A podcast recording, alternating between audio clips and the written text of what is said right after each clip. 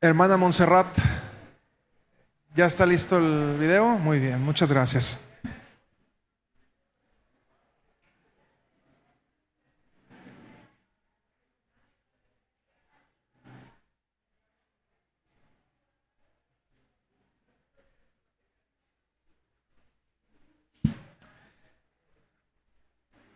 Segunda de Timoteo 2, 20 al 26 dice lo siguiente. En una casa grande no solo hay vasos de oro y de plata, sino también de madera y de barro, unos para los usos más nobles y otros para los usos más bajos. Si alguien se mantiene limpio, llegará a ser un vaso noble, santificado, útil para el Señor y preparado para toda buena obra. Huye de las malas pasiones de la juventud y esmérate en seguir la justicia, la fe, el amor y la paz, junto con los que invocan al Señor con un corazón limpio. No tengas nada que ver con discusiones necias y sin sentido, pues ya saben que terminarán en pleitos. Y un siervo del Señor no debe andar peleando, más bien debe ser amable con todos, capaz de enseñar y no propenso a irritarse. Así, humildemente debe corregir a los adversarios con la esperanza de que Dios les conceda al arrepentimiento para conocer la verdad de modo que se despierten y escapen de la trampa en que el diablo los tiene cautivos, sumisos a su voluntad. Créeme que no deja de sorprenderme las formas en las que, en las que Dios habla. Y en la semana me estaba preparando para irme a trabajar y estaba preparando mi desayuno rápido para llevarme mi lonche. Y viendo las ollas de mi casa, fue como, como vino esta, esta palabra. Y usted me va a decir, ¿cómo? ¿Cómo lo hiciste? y la verdad es que en mi casa tengo una clasificación de cazuelas. No sé si usted tenga, tenga su clasificación de cazuelas. Yo sé que en ollas, ahí es todavía más un arte, la olla para los frijoles, la olla para el caldo, la olla para el pozole, la olla, la vaporera para los tamales. Entonces, toda buena mamá que se respete tiene sus ollas. Pero yo estoy hablando solamente de mis cazuelas. Entonces, en la casa hay las, la, están, la, tengo una cazuela vieja y desgastada. Que, no, esa ahí hago cosas que no sean comida y la tengo ahí guardada y esa es cuando ocupo calentar algo que no es comida, es en esa cazuela. Tengo también otras que que ya perdieron su capacidad de antiadherencia. Y tengo obviamente las, yo les digo las cazuelas fresas, que son las, las acá que tienen su tefloncito bien chido y que ahí pones el huevito y no se pega y eso. Entonces hay, en mi casa hay clasificación de, de cazuelas. Y tú sabes qué es el teflón.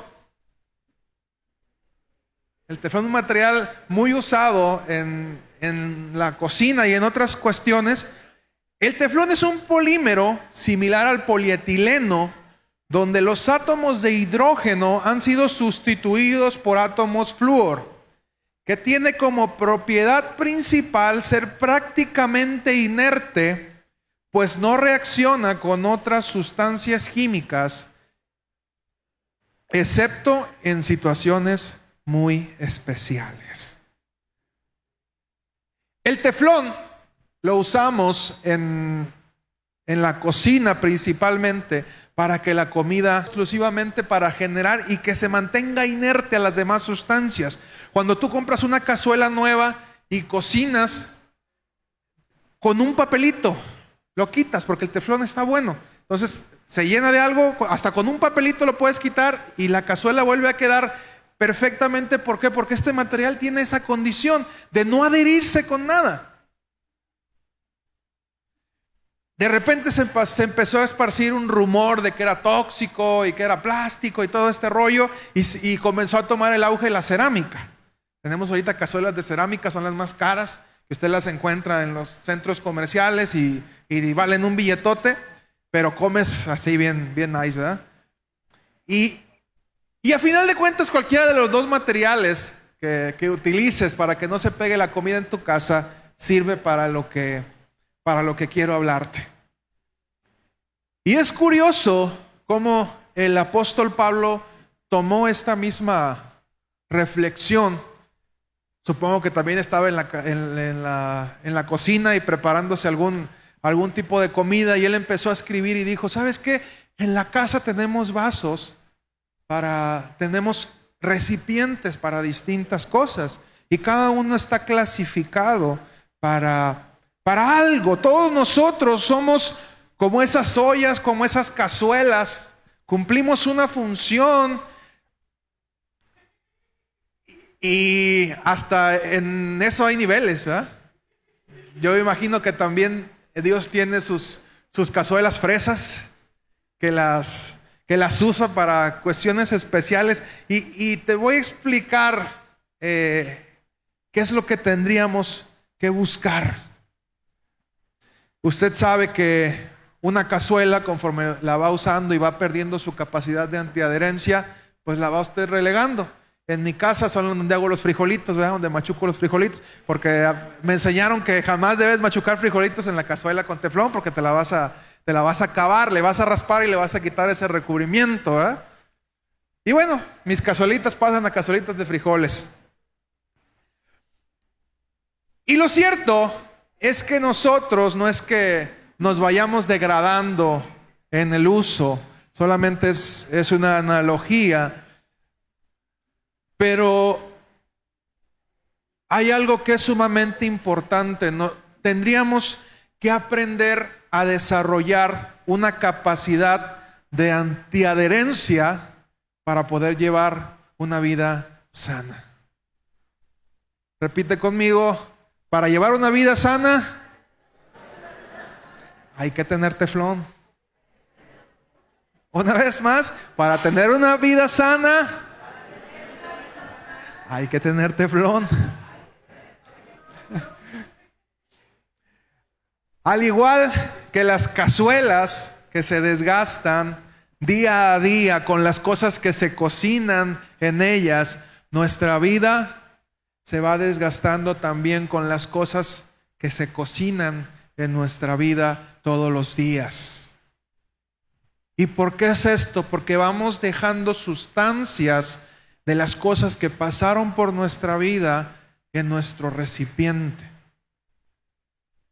Y si no tenemos buen teflón, usted ha agarrado algún vaso o alguna cazuela que huele a un alimento que usted preparó en ella, que fue tan fuerte que se quedó pegado Huele a huevo. ¿Cuántos en una cazuela? Ahí esta cazuela huele a huevo cuando la ponemos. Bien. ¿Y por qué fue? Porque no quitamos todo el contenido que quedó adentro. Con los biberones pasa mucho que se queda la leche pegada adentro. ¿Y cuál fue el asunto? Que no quitamos completamente lo que estaba ahí. Y como cristianos, Deberíamos de aprender a untarnos teflón de manera constante, de modo que día a día podamos liberarnos de todo aquello que se nos va quedando pegado. Aquellas cosas que vayamos dejando pegadas en nuestra vida se van a convertir en lo que a futuro nos va a dañar y lo que nos va a hacer oler mal. Y no literalmente, pero ¿cuánta gente tiene cara de, decía mi papá, cara de, de, que está así? ¿Ah? La paciencia tiene cara de huelepedo. Y gente que todo le huele mal. Y el asunto es la vida.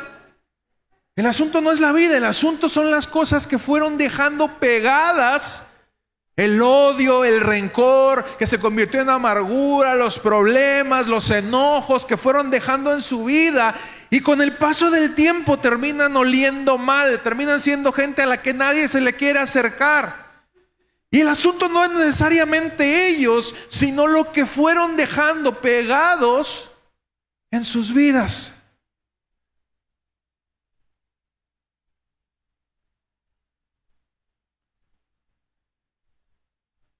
aquello que dejemos pegado es lo que a futuro nos va a dañar. Recuerdo cuando era chico que mi mamá, cuando llegábamos a darle una queja a mi mamá y le decíamos, mamá, es que este niño me está peleando, es que fulano me dijo esto. Y mi mamá tenía una frase siempre célebre que me daba un coraje, que aunque ya sabía que me le iba a decir, de todos modos iba y le comentaba. Y la frase de mi mamá era, ignóralo. Y yo, mamá, pero es que me están, mamá, pero es que me están haciendo. Ignóralo. Y más me daba coraje que me lo dijera, pero no me daba cuenta que era una enseñanza muy profunda para mi vida. Que debemos aprender a observar de dónde vienen las cosas, lavarnos y olvidarnos de ellas. Que como en las publicidades de las cazuelas caras se arranca la comida, así nosotros podamos tener esa capacidad. Porque no vamos a evitar ensuciarnos con las cosas que pasan todos los días. No podemos... Eh, una, un recipiente eh, es como esas, esas vajillas que tenían las mamás de antes en los... Eh, ¿Cómo se llamaban? Esos mueblesotes grandotes que se, que se ponían en la cocina. A las cenas. No, tenían trinchador. Era trinchador. ¿Cuántos no tuvieron una abuelita una abuelita que tenía una vajilla súper hermosa guardada ahí en el trinchador.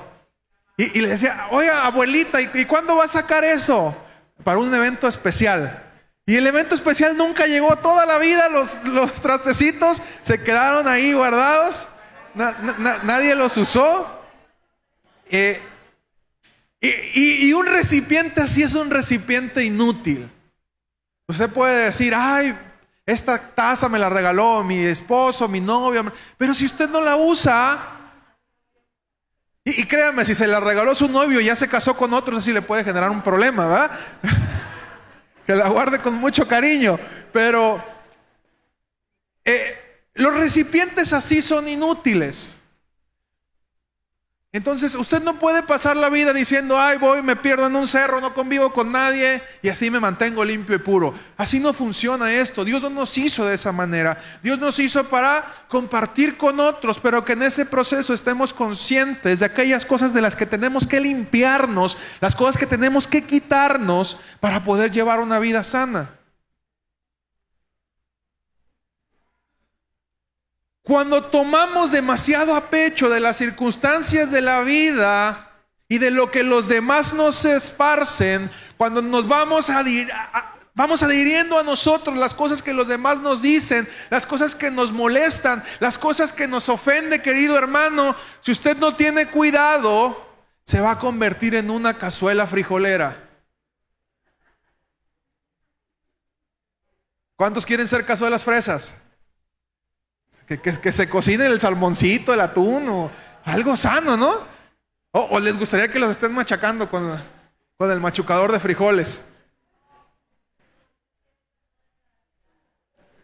A medida, a medida que vamos llenando nuestra vida de teflón, vamos tomando menos importancia a lo externo para enfocarnos en lo de adentro.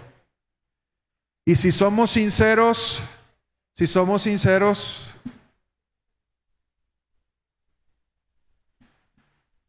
pocas veces analizamos de dónde vienen las cosas. Y es que no nos damos cuenta. Una persona que te ofende, tú ves por fuera la ofensa, pero por dentro lo que está sucediendo es que esa persona está ofendida. Una persona que te hiere es que por dentro está herida. Y uno tiene que aprender a tomar las cosas de donde vienen. Y eso es algo que pocas veces analizamos o pocas veces hacemos. Nos tomamos a pecho las cosas. Y decimos, ay, mira lo que me dijo fulanito. Sí, pero no observamos lo que viene detrás y nos ofendemos. Y es como si nos dejaran un pegoste de huevo ahí por varios días y comenzamos a oler, a oler mal. Y si somos sinceros, ¿qué es lo que puede herirnos?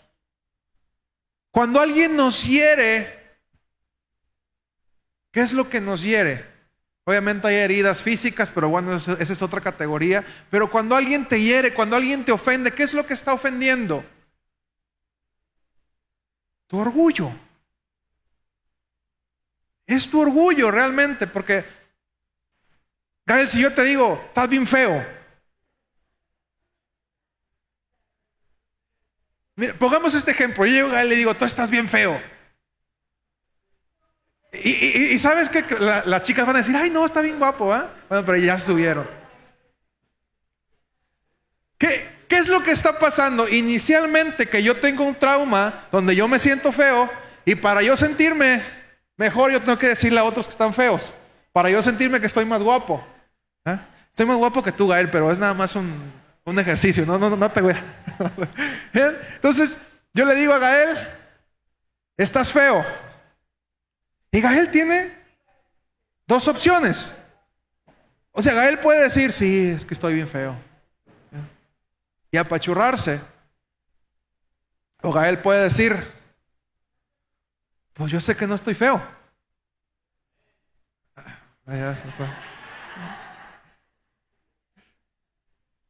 ¿Y a qué te llevo con esto?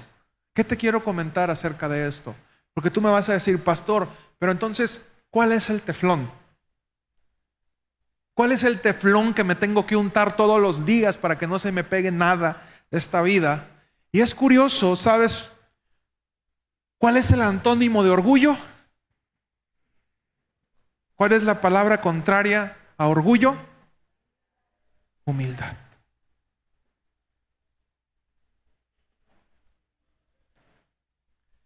El teflón para nuestra vida, la antiadherencia para que no se nos pegue lo que los otros nos hacen, es la humildad. Una persona humilde no se ofende porque sabe quién es.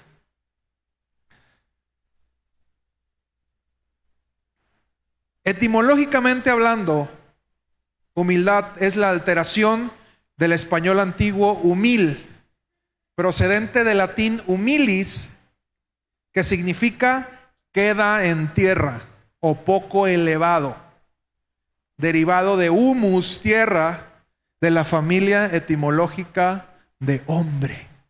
Todas estas palabras, hombre y humildad, vienen del mismo, del mismo vocablo. La humildad es entonces nuestro teflón para evitar la adherencia de sustancias nocivas en la vida.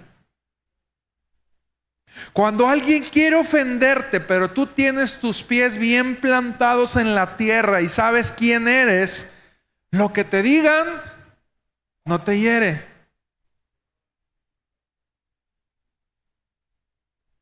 Te podrán decir algo de una connotación negativa, es que tú eres bien mentiroso, pero si tú eres una persona humilde, ¿qué vas a decir? Pues la neta sí, soy bien mentiroso. Si tú eres mentiroso, eh, tú eres un borracho. Ay, pues la verdad sí, si eres humilde, puedes decir, ay, no, yo, si, si yo tengo 20 años tomando, como decía, 20 años tomando todos los días y no se me ha hecho vicio. ¿eh? Y él decía que no era borracho, 20 años tomando todos los días. Pero si te dicen, Eres un pecador, eres un mentiroso y tú sabes que lo eres. Tú dices de manera humilde, sí, la verdad, perdóname, no, no me creas mucho porque soy re mentiroso. Pero si no eres mentiroso y te dicen, eres mentiroso y tú eres una persona humilde, dices, pues no, no soy, no soy mentiroso, discúlpame, pero no. Que te vaya bien, Dios te bendiga, nos vemos. Y no dejo que eso se adhiera a mi vida. Y es un hecho también que la humildad no es algo que te lo vayan a vender en la tienda de la esquina. No es que llega usted ahí con don Pancho, el de la tienda, y le dice, véndame por favor una untada de humildad. No, la humildad se forma con el carácter. La humildad es un bien preciado que se adquiere a medida que uno va forjando un carácter. ¿Y cómo se forja el carácter? Hace tiempo lo, lo, hablábamos a través de la disciplina. A medida de que usted se disciplina como persona, va formando su carácter. Y es entonces cuando ese tipo de atributos se forman en usted.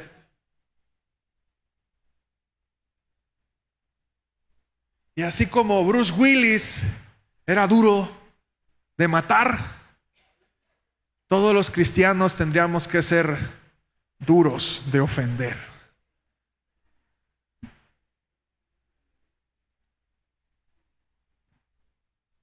Proverbios 29, 23.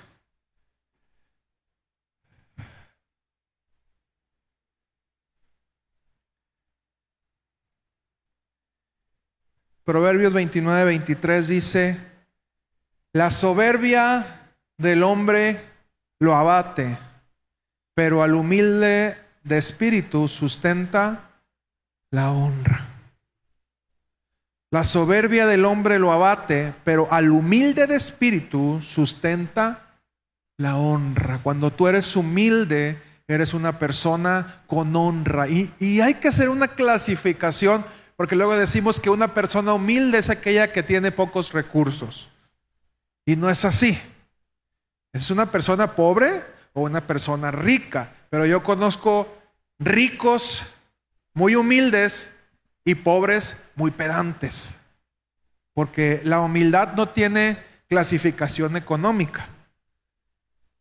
Bien, no tiene nada que ver con, la cantidad de dinero que tú tengas en tu cuenta de banco. La humildad, porque es un término que, que solemos confundir. Bien, Colosenses 3:12.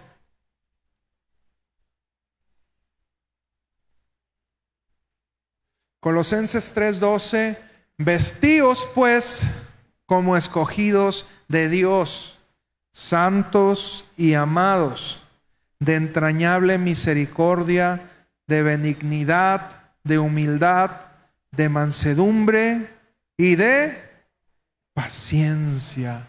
Pablo les enseña, vístanse de misericordia, sean misericordiosos, sean buenos, sean humildes, sean mansos y pacientes. ¿Sabe quién le estará hablando? Porque ¿quién dice yo sí soy de esos? Parece que son características que no nos representan, pero bueno, es el trabajo que tenemos en informando nuestro, nuestro carácter. Si somos humildes, reconoceremos que tenemos todavía mucho en qué trabajar. Romanos 12, 16.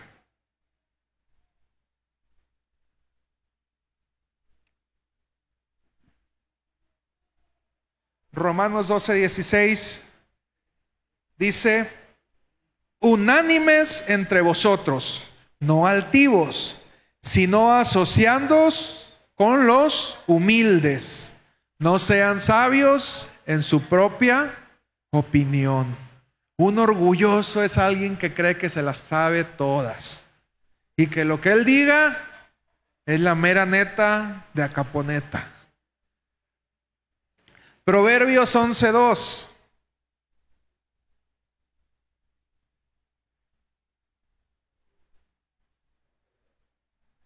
Proverbios 11.2 dice, cuando viene la soberbia, viene también la deshonra, mas con los humildes está la sabiduría. Un soberbio, ¿tú quieres ver una persona que no es sabia? Un soberbio, un orgulloso, mas con los humildes está la sabiduría. Filipenses 2.3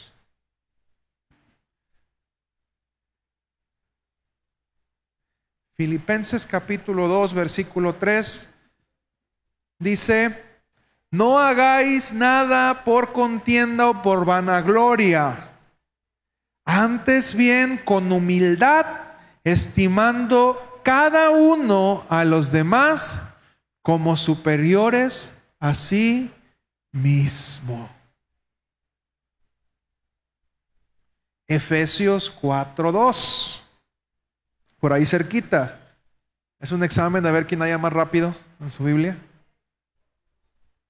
Efesios 4:2. Con toda humildad y mansedumbre, soportándoos con paciencia los unos a los otros en amor. No hay forma de soportarnos como iglesia si no tenemos humildad. Es una característica básica que tendríamos que aprender a desarrollar. Porque en la iglesia te van a ofender. Hay personas que dicen, me voy de la iglesia porque me ofendieron. Y se van a otra iglesia y ¿qué creen que les van a hacer allá? Los van a ofender. Y ya que se ofenden en esa, se van a ir a otra. ¿Y qué creen que va a pasar? Los van a ofender. ¿Y entonces el problema son las iglesias? El problema somos los que no tenemos teflón. ¿Ah? Marcos 9:35.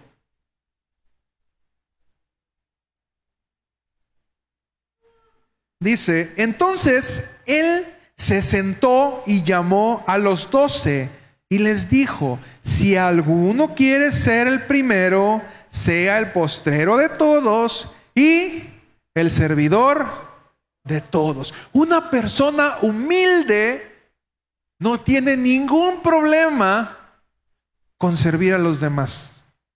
¿Por qué? Porque entiende que su lugar, su espacio, su llamado no depende de lo que haga, depende de lo que es Él. La humildad te hace estar bien seguro de quién eres. Y puede ser el jefe o puede ser soldado raso, pero tú entiendes cuál es tu lugar. Por lo tanto, cuando entiendes la humildad, no estás buscando un lugar o un espacio de honra. Cuando alguien es humilde, cuando alguien actúa de manera humilde, la honra viene sola.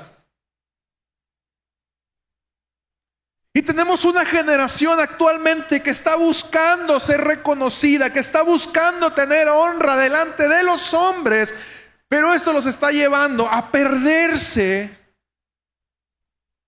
de lo que es más importante. Y de repente les ponen un ladrillo encima, se marean y se caen. ¿Por qué? Porque a final de cuentas, nunca formaron su carácter, nunca fueron personas humildes. Y créeme que Dios se encarga de ponernos en nuestro, en nuestro lugar. Cuando decidimos entregarle nuestra vida a Él, Él se encarga en medio de situaciones de recordarnos. Tacorisi, Tacorisi decían, ¿verdad? Por ahí. Dijo el Rorro. ¿Quién decía Julio? El Rorro, Paco Arisi dijo el Rorro, bien. Mateo 11, 29 y 30. Esta es una palabra que la decimos y me sorprendió cuántas veces la palabra humildad aparece en la Biblia. Muchas veces aparece la palabra humildad. Llevad mi yugo sobre vosotros y aprended de mí. ¿Que soy qué? Manso y humilde de corazón. Y hallaréis descanso para vuestras almas, porque mi yugo es fácil y ligera mi carga. ¿Cuál es la forma de encontrar descanso para nuestras almas? Llevar el yugo de Jesús. Vivir la forma de la vida de Jesús. ¿Y cómo la vivía Jesús? ¿Cómo era Jesús? Manso y humilde. ¿Y nosotros qué es lo que decimos? Soy manso, pero no menso. Entonces ya luego, luego queremos sacar las, las uñas y nos olvidamos de lo que Jesús nos está, nos está diciendo. La humildad es una palabra muy usada en la Biblia. El orgullo alimenta la soberbia. El orgulloso asume que su opinión es la única válida.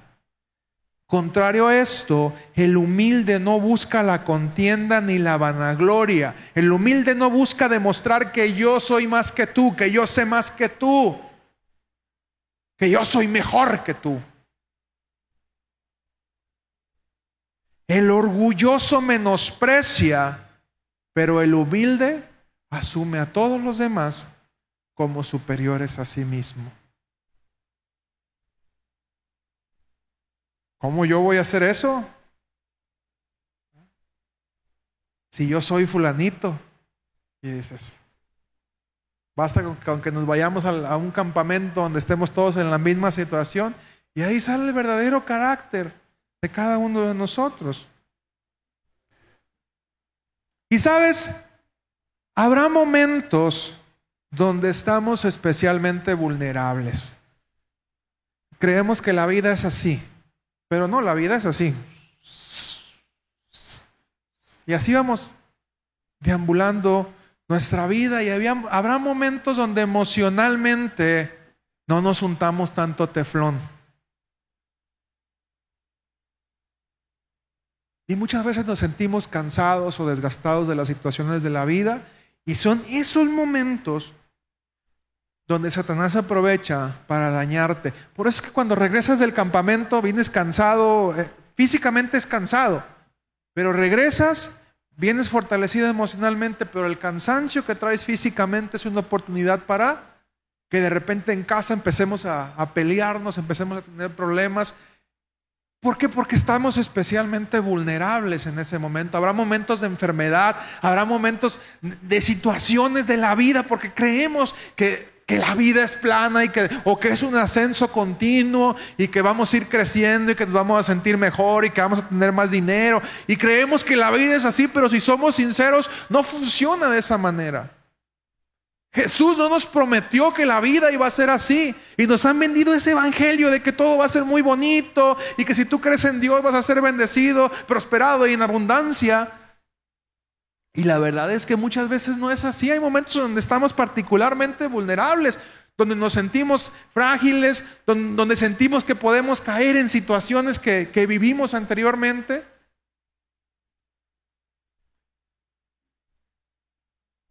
Y esos momentos donde el que yo le diga, porque a lo mejor le puedo decir feo a Gael ahorita, y, y si Gael está bien emocionalmente, pues no, vacilando y además yo, estoy bien guapo, y fue estoy, ¿va? Pero habrá momentos en donde algo pasó en su casa, Maite se enojó con él y él se siente en ese momento mal. Yo le digo, está, está bien feo. Y él va a decir, ay, a lo mejor sí, por eso Maite ya no me quiere porque estoy feo. Y va a dejar que eso se anide en su corazón y va a brotar una, una raíz de amargura. Y es en esos momentos donde tenemos que aprender a cerrar conversaciones.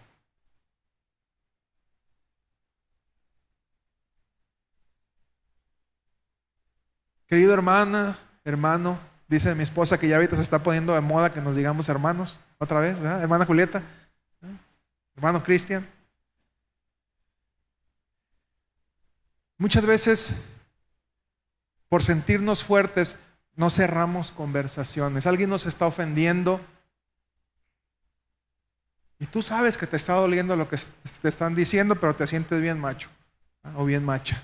Porque las mujeres ahora facturan, ¿verdad? Entonces ya, ya hay este movimiento. Decían ahí en la semana, eh, ahorita, que es el mes de la declaración de impuestos, todas las mujeres que facturan están sufriendo, pero hay que hacer la declaración anual.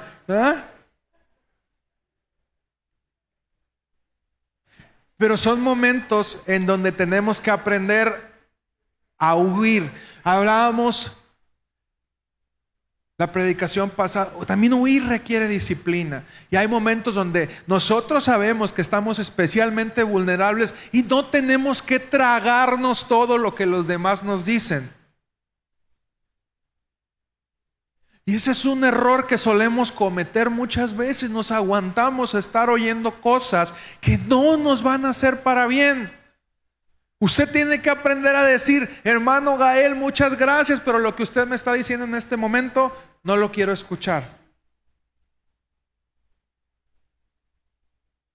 Punto. Uno tiene que aprender a cerrar conversaciones. Pero ¿cuáles son las que más nos dañan? Las que dejamos que fluyan. Y de repente tenemos situaciones en el matrimonio y que hemos optado mi esposa y yo cuando estamos molestos o cansados de decir, ¿sabes qué? Espérate. Este tema lo platicamos mañana, dormimos, descansamos, dejamos este asunto en paz, vamos a dormirnos, porque no estamos en condiciones para hablar cosas sabias. Pero ¿qué hacemos? Se nos cayó el teflón, nos pusimos bien orgullosos y a defender nuestra voluntad, ¿verdad? No, no, es que tú dijiste que no, no, Y empezamos peleando por una manzana y acabamos peleando por dónde van a estudiar los hijos. ¿O no es cierto? Porque las discusiones en casa suelen empezar por cosas bien absurdas. Es que nunca levanto la tapa del baño, tengo que sentarme ahí en tus pipí, que no sé qué. ¿Sí o no? Es que apachurraste mal la pasta. Es que así no se picaba la cebolla. Es que... ¿Y el asunto son las situaciones de la vida? No, el asunto es que nosotros en ese momento estamos particularmente vulnerables. Pero ¿cómo nos cuesta trabajo decir, espérate, ahorita no?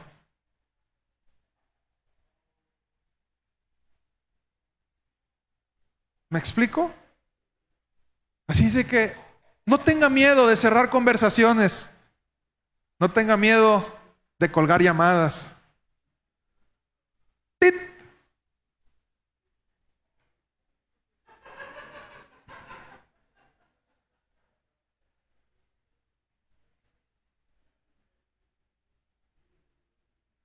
Porque también eso es humildad. Hay una definición de humildad que me gusta mucho. El humilde es aquel que, que se ve y se asume a sí mismo como es, ni más ni menos.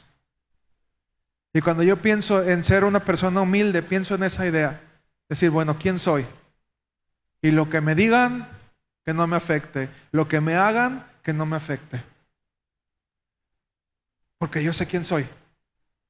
Yo sé en donde Dios me puso y que independientemente de lo que tú pienses de mí, yo puedo mantenerme equilibrado. La humildad nos da equilibrio. Una persona humilde también entiende cuáles son sus límites. Por eso es que te decía, cuando es necesario cerrar conversaciones, porque si pasa ese límite, vas a conocer el poder de mis palabras o el poder de mis puños. Entonces, yo sé hasta dónde tengo mi nivel de tolerancia y cuando ya lleve ese nivel de tolerancia, decir, hasta aquí. Porque yo sé que si me paso de ahí, esto se va a poner feo, esto se va a descontrolar. Como dicen,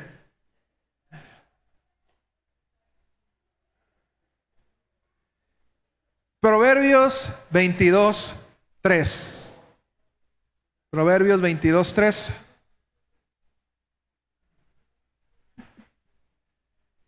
Dice, el prudente ve el peligro y lo evita. El insensato sigue adelante y recibe el daño. ¿Cuántas veces hemos visto que nos van a herir, que nos van a lastimar. ¿Y qué hacemos? Seguimos. ¿Cuántas veces hemos visto que hay relaciones que no nos convienen? Que sabemos que estamos desobedeciendo a Dios y ¿qué hacemos? Seguimos. Y ya después, ay Señor, ¿por qué permitiste que yo me casara. Ay, ¿yo qué culpa tengo? Dice Dios.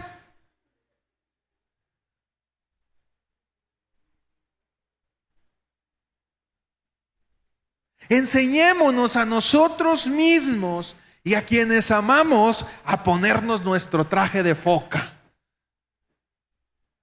¿Usted sabe para qué es el traje de foca? Funciona como el teflón, para que todo se le resbale. Usted tiene que aprender a vivir con un traje de foca.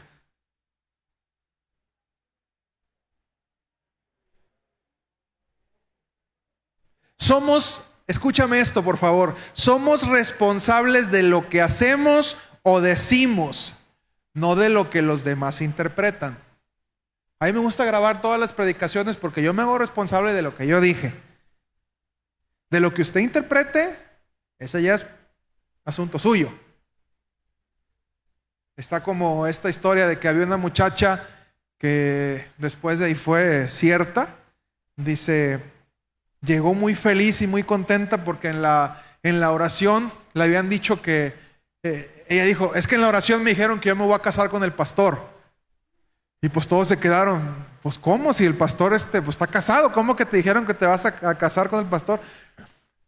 ¿Quién te dijo? No, pues en la oración y se grababa la, oración y la, y reprodujeron. Y ya empezaron a... ¿Y dónde? A ver, ocupamos que nos digas dónde el profeta te dijo que, que, que te ibas a casar con el pastor. Entonces ya le dice, es que en una parte dice, le dice el profeta, Dios, Dios va a conceder los anhelos de tu corazón. Entonces ella, la mujer quería casarse con el pastor, entonces pues interpretó de esa manera y dijo, yo me voy a casar con el pastor. ¿eh?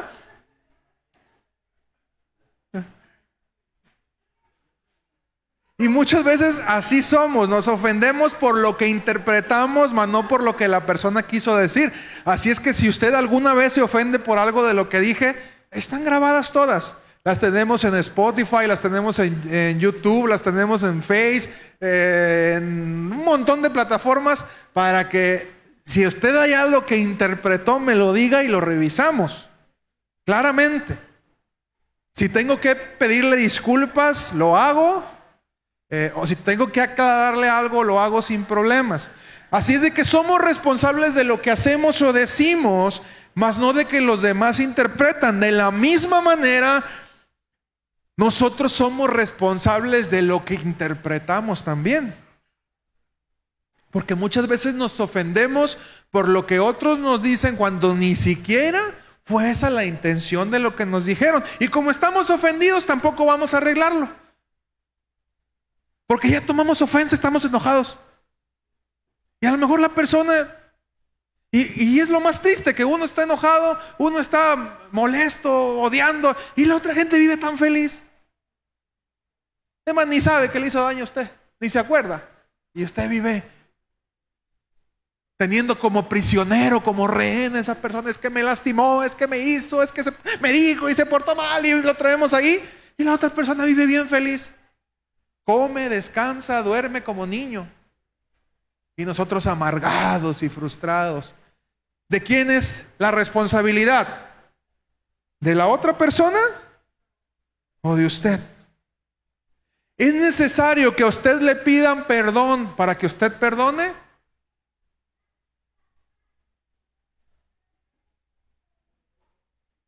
No. Y usted, puede perdonar a otro incluso si esa persona no se ha arrepentido. Usted puede decir a lo que nosotros decimos, eh, mi esposa y yo, te perdono y te bendigo. Cuando algo viene a nuestro corazón, algo que nos ha ofendido, te perdono y te bendigo, que te vaya bien en la vida y tienes que repetírtelo tantas veces hasta que tu mente y tu corazón lo puedan creer. Y a veces nos ofendemos por cosas bien absurdas. Recuerdo haber visto un video de un, un hombre judío que está frente al asesino de su hija y le dice, tú haces verdaderamente difícil mi fe. Porque mi fe me dice que te tengo que perdonar, pero me duele mi hija. Y en ese momento le dice, ¿sabes qué? Yo te perdono por lo que le hiciste a mi hija. Hoy si te quiebra la voz porque hoy si nos ofendemos por una mala cara, ahora imagínate por el asesino de tu hijo, estar frente al asesino de tu hijo y tener que perdonarlo, qué difícil es eso. Y cuando ves estos casos dice, ¿por qué tarugadas me ofendo yo?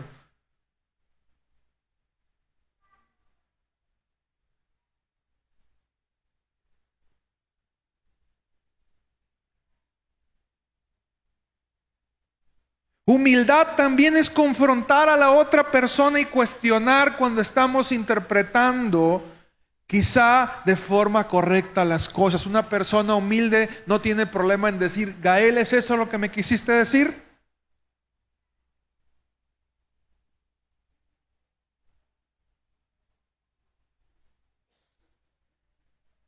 Una persona humilde no tiene problema. En hablarlo así francamente, tampoco vas a decir, ¿es cierto lo que me quisiste decir, Gael? Pues ahí ya no, ¿verdad? Ahí ya, hay otro asunto. Hay una falta de, de, control sobre nuestro carácter. Pero una persona humilde no tiene problema. Decir, a ver, a ver, a ver, a ver, espérate. ¿Esto me estás queriendo decir? Y te vas a dar cuenta que la mayoría de las veces lo que nos estaban queriendo decir era otra cosa. Pero nosotros estábamos interpretando el mensaje de forma incorrecta. En la comunicación le llamamos el feedback, la retroalimentación, la respuesta que recibo del otro. El aprender a escuchar implica también esa parte, el decir, a ver, ¿es esto lo que me estás diciendo? Sí o no. Y nos vamos a evitar muchas situaciones. Y sabes, no siempre vamos a estar bien.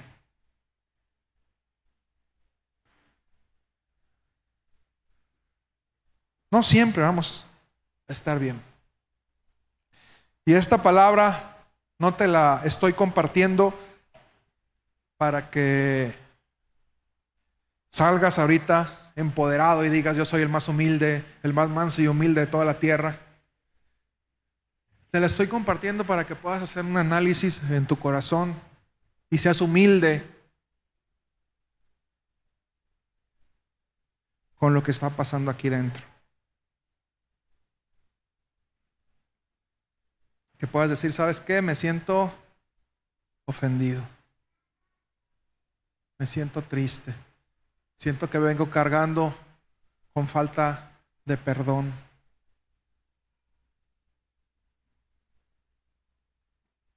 Porque el primer proceso es un lavado.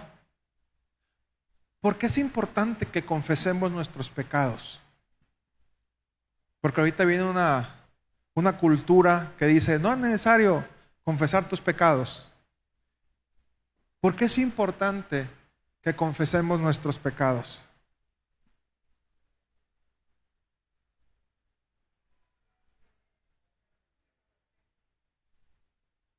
Para limpiarnos, para limpiarnos. Yo no huelo a huevo. Y se te va a ir el pegostote de huevo, hago huevo con salchicha o con chalchicha, dicen los niños. Pero yo no huelo a huevo. ¿Qué significa? Es un lavado.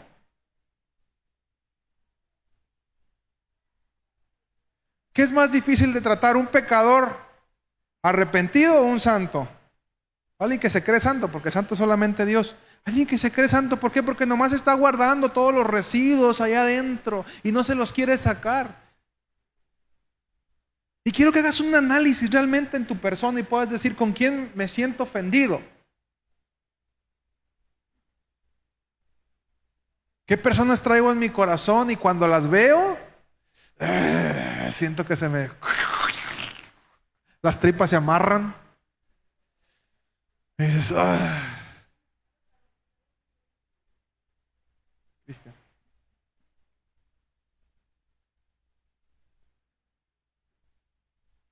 O aquí todos están bien lavaditos. Como, olla del Royal Prestige.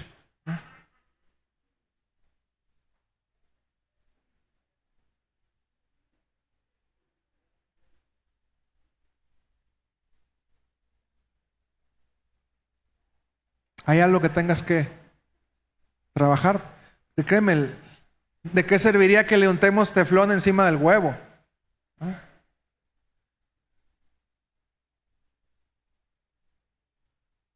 Muchas veces hay que raspar. Recuerdo que jugando fútbol luego se me infectaban las, las raspadas. Los que han jugado fútbol alguna vez saben que son las raspadas. Y un compañero me dijo, dice, ¿sabes cuál es la forma en la que no se te infecte nada? En cuanto llegues, lávate y tállate, y tállate, tállate, tállate hasta que se vea rojo. Dice, y así vas a ver que no se te infecta nada y bien rápido se te sanan las, las heridas. Y un día le calé.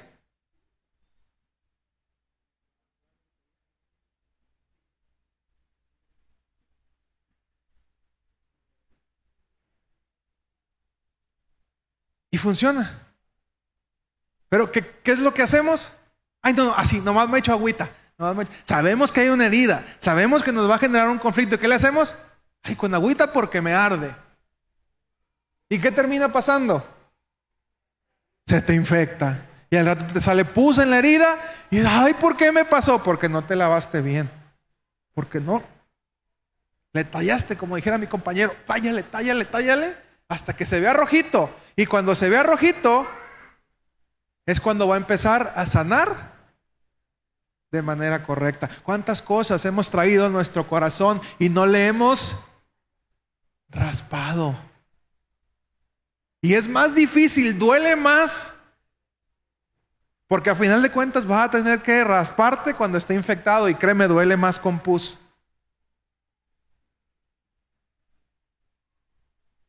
¿Y cuántas heridas traemos en nuestro corazón que ya están infectadas, que están llenas de pus y que no hemos dejado por nuestro orgullo dejar que sanen? ¿Por qué no perdonamos? ¿Por qué no perdonamos? Dígame. ¿Por qué no perdonamos? Por orgullo. Porque perdonar implica decir, renuncio a lo que me hiciste. Y como yo nunca renuncio a nada, como la señora cocinera, implica, per- perdonar implica perder algo y como yo nunca pierdo,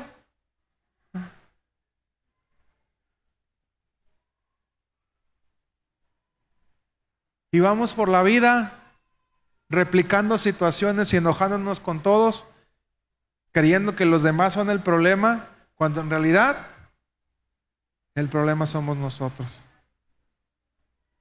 Porque desde el filtro de nuestra vida las cosas se ven así. ¿Hay alguien a quien tengas que perdonar?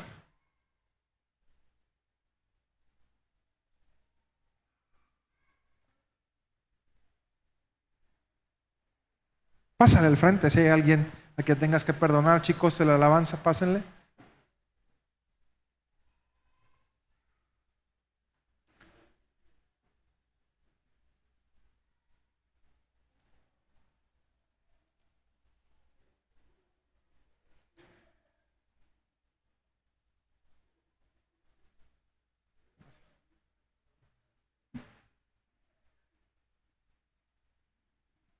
Todos al 100 aquí. Ponte de pie, por favor.